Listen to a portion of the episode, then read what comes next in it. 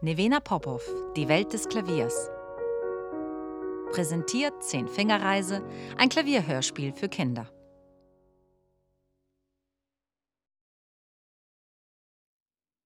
Hallo liebe Kinder.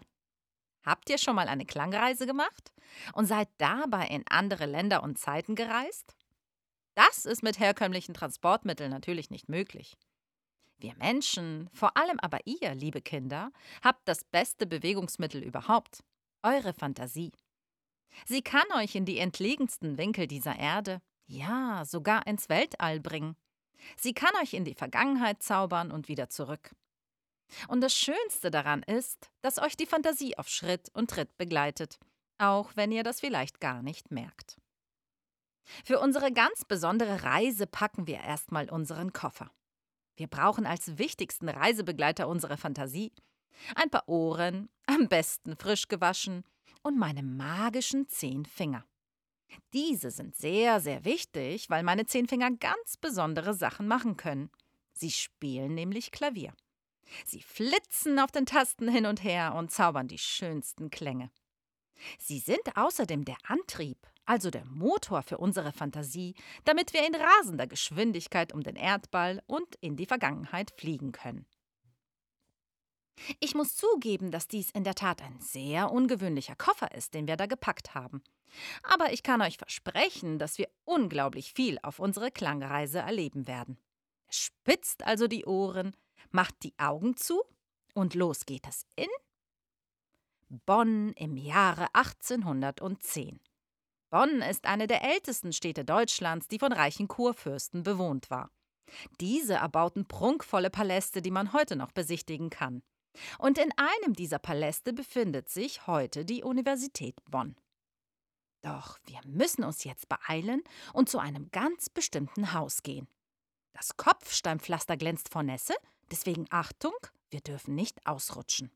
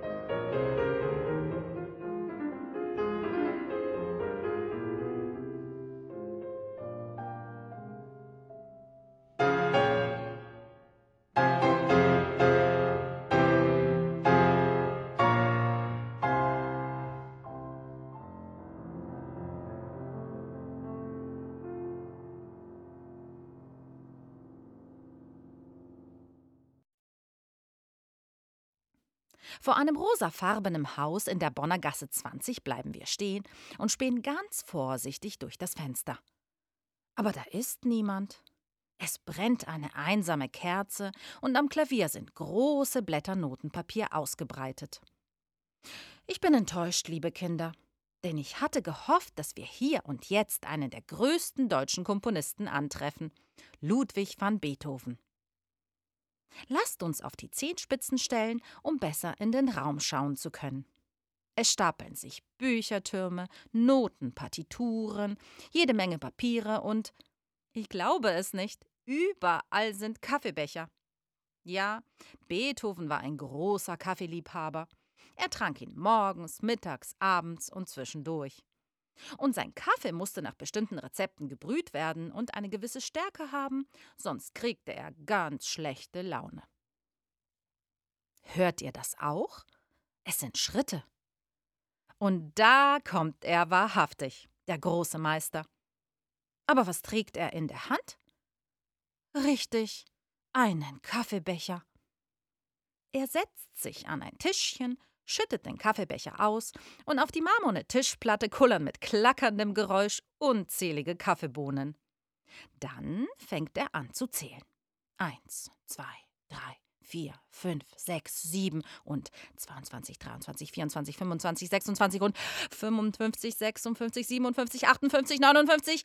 Erbost hebt sich Beethoven aus seinem Stuhl und schaut wütend in den Raum. Dann sagt er ziemlich ungehalten: Wo ist die sechzigste? Er fährt sich nervös durch die ungekämmten Haare und fährt ungeduldig fort. Wo ist sie bloß? Er kniet auf allen Vieren und tastet den Teppichboden mühevoll ab. Ich glaube, dass Beethoven sein nächstes Meisterwerk ohne die sechzigste Kaffeebohne gar nicht komponieren kann. Los, Kinder, lasst uns mitsuchen. Ich schau mal unters Bett. Igitt, was ist denn das? Ich habe gerade einen Teller mit nicht aufgegessenen Nudeln gefunden. Wie alt mag der wohl sein? Ich schieb ihn mal schnell wieder unters Bett. Vielleicht ist ja die sechzigste Kaffeebohne unter dem Klavier? Nein, leider nicht. Ich habe da nur ein zerknülltes Silberpapier von einer Tafel Schokolade gefunden. Habt ihr vielleicht etwas gesehen? Beethoven scheint auch noch nicht fündig geworden zu sein, denn er kriecht immer noch auf allen Vieren und grunzt unzufrieden vor sich hin. Lasst uns auf den etwas höheren Flächen umschauen, zum Beispiel in der Garderobe. Da hängen mehrere Mäntel und Hüte. Hm, vielleicht ist die Bohne ja in den Hut gehüpft? Da! Kaum habe ich den Hut aus dem Haken gehoben, ist sie schon zu Boden gekullert. Jetzt müssen wir sie ihm ganz geschickt herüberrollen, damit er sie findet. Ein kleiner Schnips. Oh nein, die Bohne ist in einem Bogen hochgeflogen und hat Beethoven auf den Kopf getroffen. Beethoven schreckt wütend aus seiner Kriechposition hoch, doch als er die Bohne erblickt, quietscht er voll Glückseligkeit. Er schnappt sich alle Bohnen und rennt in die Küche. Kinder, ihr findet das hier alles ganz seltsam, oder? Aber Ludwig van Beethoven brühte sich den Kaffee nur auf, wenn er exakt 60 Bohnen abgezählt hatte. Wie gut, dass wir ihm geholfen haben, seine fehlende Bohne zu finden. Und riecht ihr es auch? Durch den Raum schwebt jetzt wunderbarer Kaffeeduft. Hinein tritt nun ein fröhlicher Beethoven mit einer Tasse dampfenden frischen Kaffee. Er stellt ihn auf das kleine Tischchen ab, setzt sich ans Klavier und schreibt mit einer langen Feder etwas auf das Notenpapier. Ich versuche es mal mitzulesen. Für Elise. Natürlich, für Elise. Das ist vielleicht das berühmteste Klavierstück aller Zeiten. Aber psst, ich glaube, er möchte es jetzt spielen. Lasst uns gemeinsam zuhören.